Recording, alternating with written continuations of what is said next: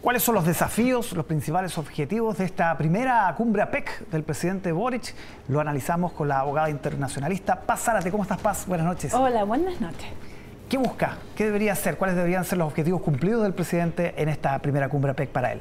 A ver, el presidente Boric ha dicho, ya y además está en el comunicado de Cancillería, que ellos encuentran que los objetivos de Tailandia como país anfitrión para esta cumbre están alineados con la política exterior del presidente Boric, que tiene un toque ambiental, promover el cuidado del medio ambiente, el crecimiento sostenible, la inversión sostenible y al mismo tiempo un aspecto en particular que promueve Tailandia que es el turismo dentro del grupo de APEC.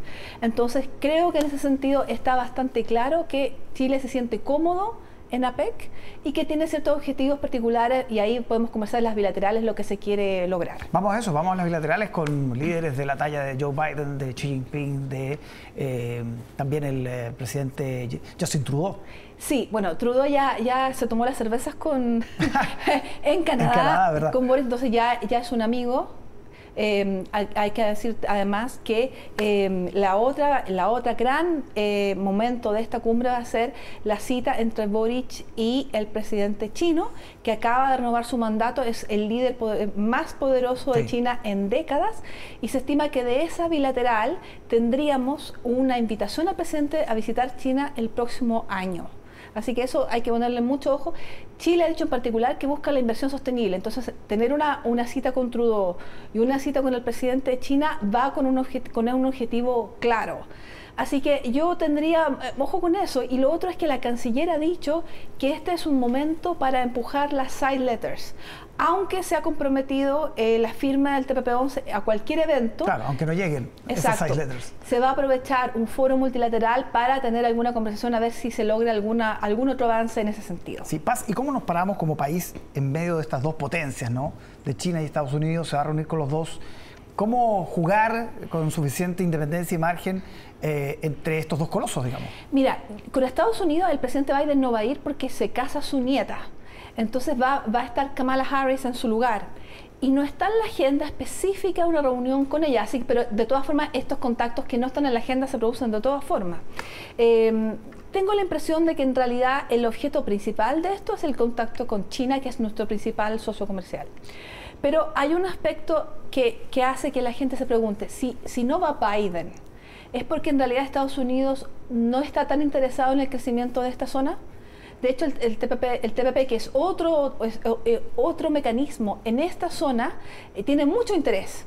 Y APEC quizá ha quedado un poco más atrás y mm. quizás se critica que Biden tendría que haber hecho un esfuerzo mayor. Claro, porque estaba hace dos días en Bali con Xi Jinping. A eso, a eso sí fue. Tailandia, claro. a eso sí fue. Entonces, eh, yo creo que es una cosa... Eh, APEC tiene objetivos limitados, que son la promoción del comercio y la inversión pero está emplazado en un área que es geopolíticamente muy importante para el mundo. Creo que Chile tiene un problema, eso sí, tanto con el TP11 como con APEC que la sociedad civil no tiene conciencia de que Chile es un país del Pacífico. Mm. Entonces, sí tenemos conciencia de que somos un país latinoamericano, pero la verdad es que el 70% de nuestro comercio corresponde a APEC, no a América Latina. Y luego nuestro primer socio comercial es China y después es la Unión Europea como un conjunto. Entonces, em, yo creo que es muy importante que a nivel de sociedad civil comencemos a conocer más lo que significa ser un país del Pacífico. Y en eso estamos al debe. En eso los gobiernos anteriores creo que no hicieron la bajada para llevar esto a la sociedad civil. Como el TPP-11 nos dio una pista de que a la gente le interesa el libre comercio y que lo ve como algo positivo. Pero hay mucho por hacer para llevarlo a una esfera mayor y para eso es indispensable hablar de cultura, hablar de turismo explorar nuestra identidad como país del Pacífico. Y el gallito al interior de la Cancillería de quienes son más críticos, el subsecretario más, de estos tratados versus la, postura ya más realista, ¿no? De, eh, de que APEC significa una importantísima fuente de negocios. De hecho, hay una cumbre paralela que son eh, empresarios de los países de la Así es. Bueno, APEC siempre tiene la cumbre de los líderes y la cumbre de los empresarios. Exacto. Bueno, yo creo que más y más vemos signos de realismo, porque una, una cosa es el discurso y otra es la realidad. APEC ha sido un signo invariable de la política exterior por 30 años. Ahí, ha estado nuestro énfasis. No ha estado en Mercosur porque Mercosur es proteccionista y Chile es pro libre comercio. No, ha sido compatible.